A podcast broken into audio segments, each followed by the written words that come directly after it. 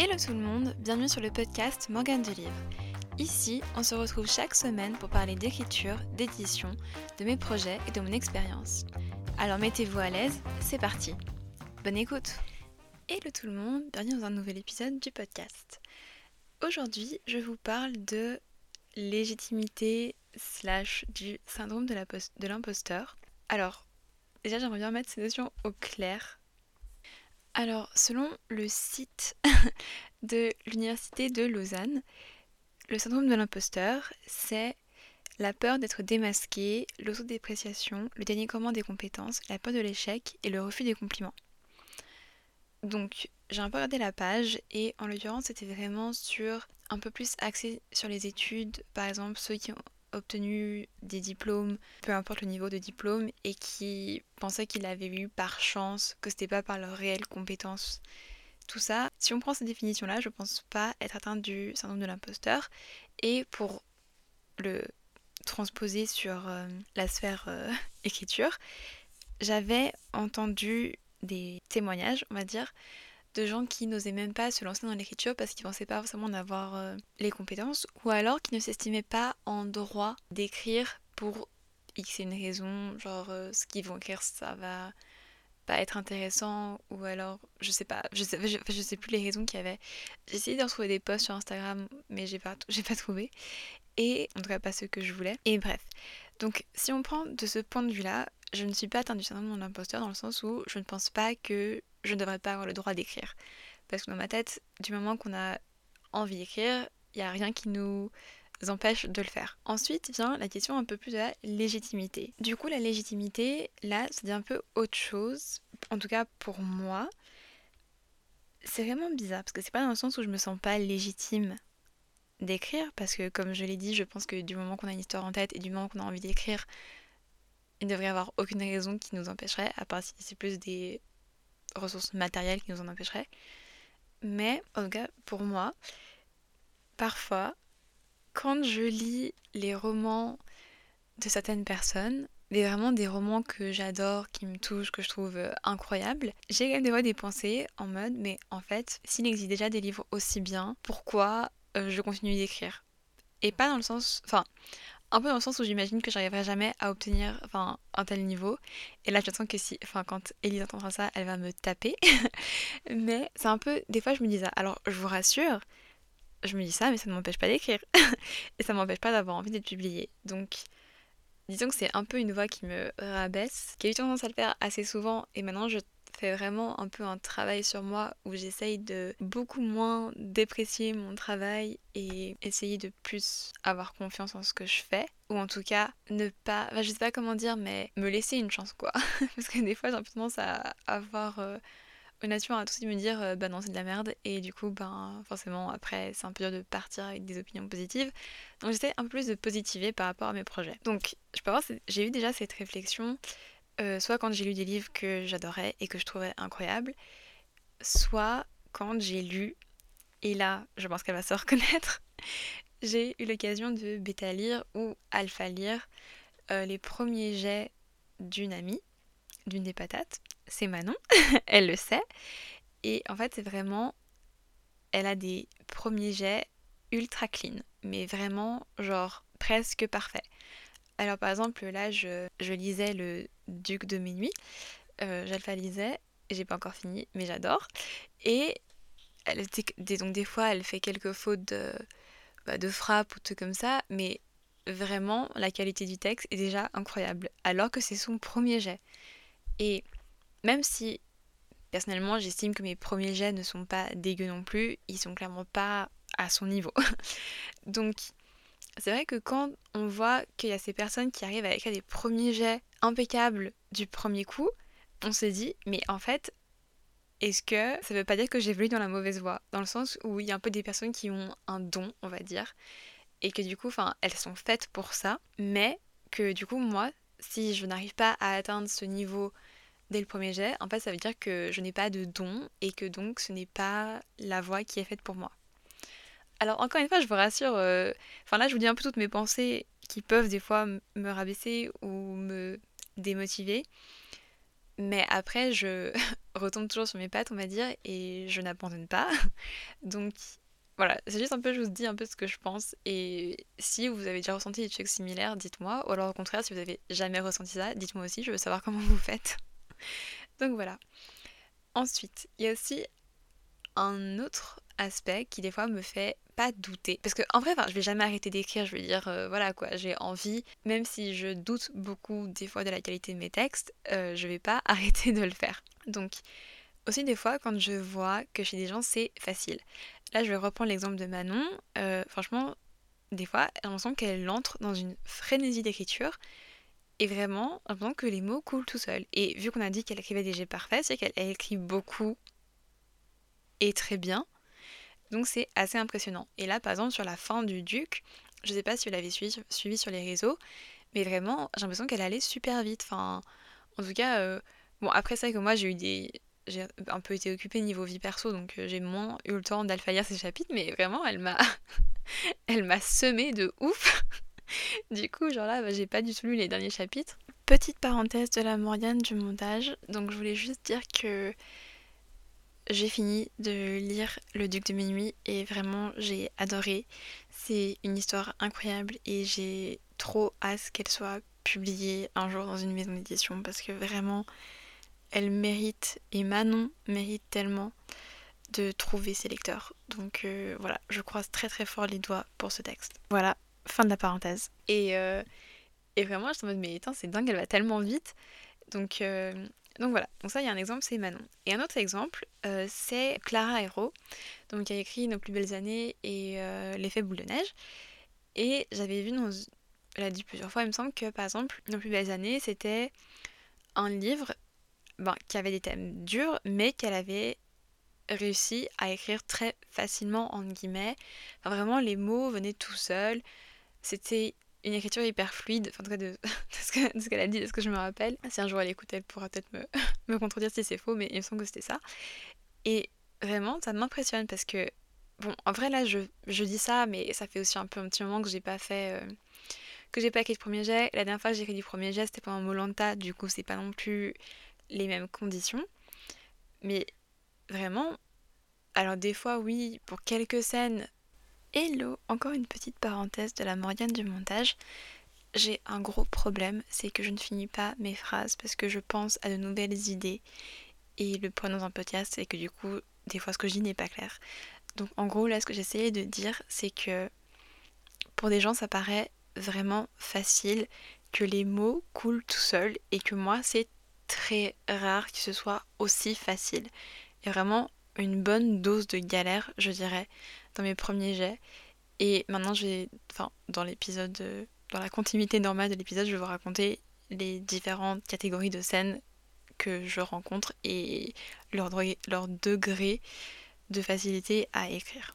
Fin de la parenthèse. Dirais qu'il y un peu trois types de scènes pour moi. Il y a vraiment le type de scène, je suis genre frappée par la grâce divine et vraiment les mots viennent hyper facilement. Et je trouve que c'est des mots qui sont très justes. Et en général, c'est pas enfin, ces scènes-là, quand je les relis. Alors après, souvent, c'est pas des scènes complètes. Souvent, c'est des petits bouts de scènes.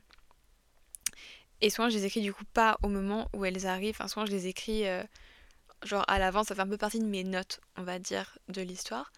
Et du coup, en général, c'est dans ces moments-là, euh, vraiment, je, les mots coulent très facilement et je trouve que c'est les mots qui correspondent vraiment bien à ce que je veux dire. Et en général, quand je me relis après coup, c'est effectivement des passages que je trouve bien écrits et que j'aime beaucoup. Donc voilà, ça c'est un peu mes moments euh, où vraiment là, je... où il y a une forme de don, on va dire. Et ensuite, il y a les autres scènes où là, là j'ai pas forcément de difficulté à écrire non plus. Donc ça va assez bien et franchement c'est cool. Mais après, il y a des scènes qui sont pas forcément des scènes que je redoute ou pas forcément des scènes pour lesquelles j'ai super hâte, mais c'est juste des scènes qui arrivent et en fait je galère de fou. Genre vraiment les mots sont hyper, enfin viennent hyper difficilement et c'est même pas, enfin en fait c'est un peu des scènes, je sais pas comment dire parce que j'ai bien remarqué que des fois s'il y a une scène que, enfin soit une scène que j'ai peur d'écrire ou alors justement qui me que je suis pas sûre de bien réussir à écrire, bah là forcément ça me bloque. Euh, des scènes qui sont pas assez claires dans ma tête, ça me bloque aussi. Ou sinon il y a des scènes qui sont trop claires. et que j'ai trop hâte d'écrire. Et en fait, à la limite, ça me fait, ça me met la pression parce qu'en fait, elles sont tellement bien dans ma tête que je veux écrire un truc à la hauteur de ce qu'il y a dans ma tête. Et en fait, c'est pas le cas. Donc, je dirais que, bon, je change un peu d'avis, je dirais qu'il y a quatre catégories. Donc, il y a la catégorie où vraiment je suis euh, frappée par la grâce, la catégorie où ça va assez bien je ne sais quel miracle, mais c'est pas non plus les mots qui sont aussi justes que pour, la pour le catégorie, si vous voyez ce que je veux dire. Il y a les scènes qui sont un peu mais je pas, pas dire des scènes random, mais juste les scènes enfin, normales pour lesquelles j'ai aucune euh, appréhension particulière et qui juste des fois sont hyper dures à écrire pour euh, je sais pas quelle raison. Et ensuite les scènes pour lesquelles j'ai soit super hâte d'écrire, soit j'ai un peu peur de les écrire, et là ça coince aussi. Et du coup des fois je me dis, mais en fait, si le, processus même d'écrire des fois est compliqué pour moi, est-ce que ça veut dire que je suis vraiment faite pour ça? Alors, encore une fois, en général, quand ça m'arrive, bah, je me dis, je m'en fous parce que voilà, je me dis qu'il y a la réécriture qui arrivera derrière et qu'à ce moment-là, je pourrais corriger.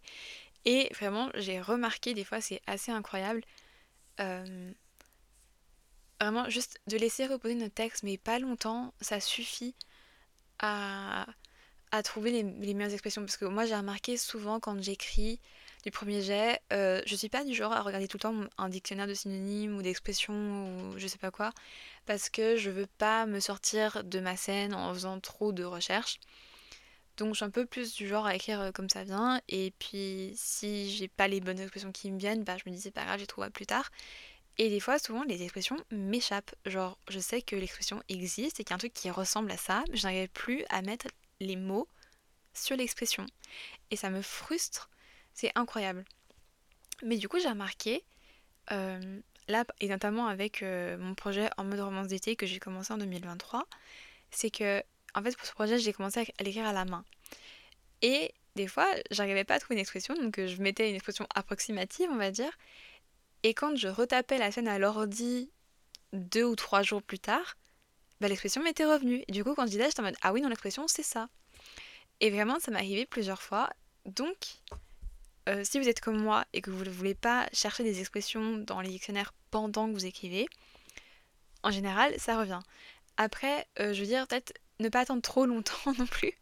Parce que souvent, moi j'ai remarqué, ça marche bien quand j'écris, euh, ouais, disons dans les 2-3 jours qui suivent. Mais après, si vous laissez genre passer 2 mois, là je sais pas à quel point l'expression va vous revenir vite. Bref, là je voulais juste du coup faire une petite conclusion sur euh, des fois j'ai des pensées qui peuvent être très négatives sur l'écriture. D'ailleurs, j'ai vu que Morgan Luc du podcast euh, Confidence d'écriture avait ou était en train de monter notre euh, épisode de podcast qu'on avait tourné ensemble.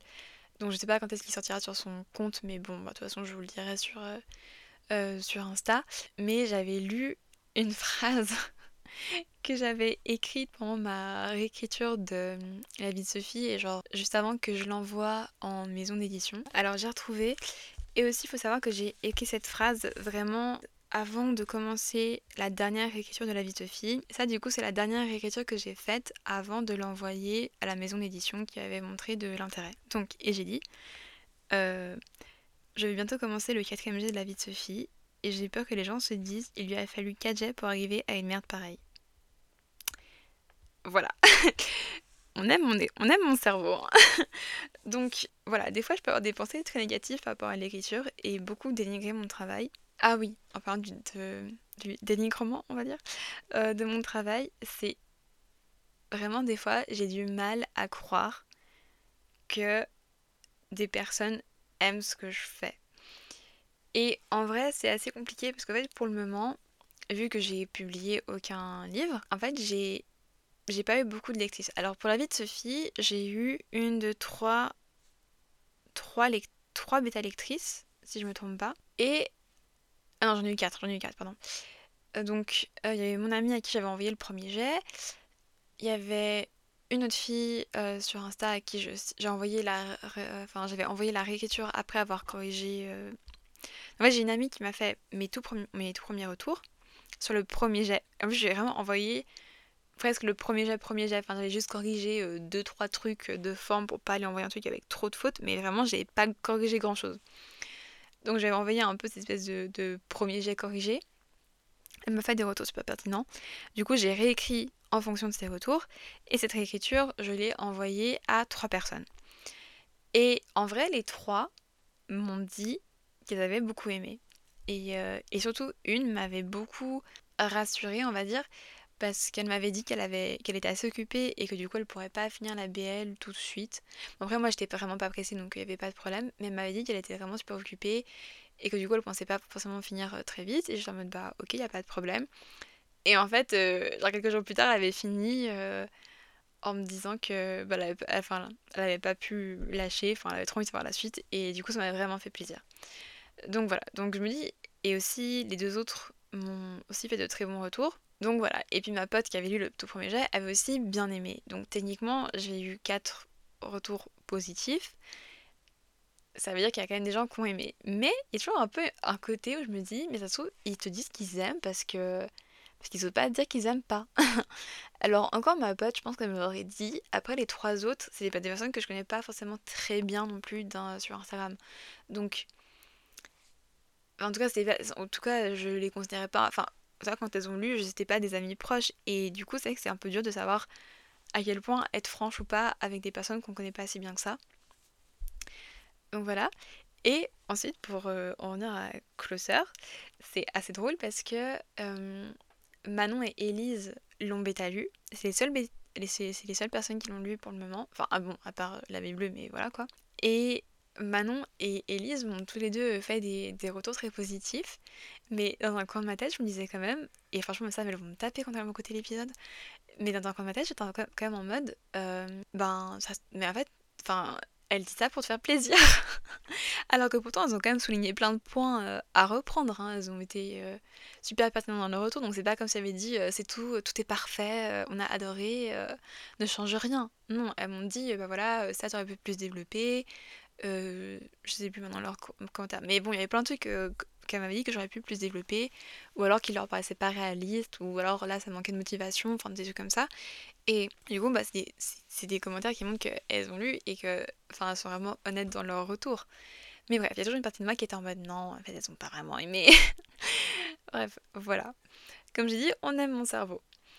Euh, mais bon, là en vrai, même si évidemment il y a toujours cette partie qui dit qu'elles n'ont pas vraiment aimé, euh, je me dis non, elles ont aimé. Et en plus, l'autre jour, euh, bah là, quand je relisais Closer, il y a vraiment un couple de personnages que je trouve trop chou. Et j'ai pas arrêté de fangirler sur eux pendant que je relisais. Et j'ai envoyé du coup des messages bah, à Manon et Elise en mode oh là là, mais eux je les aime trop. Enfin bref, voilà, je n'arrivais pas à me taire par rapport à eux.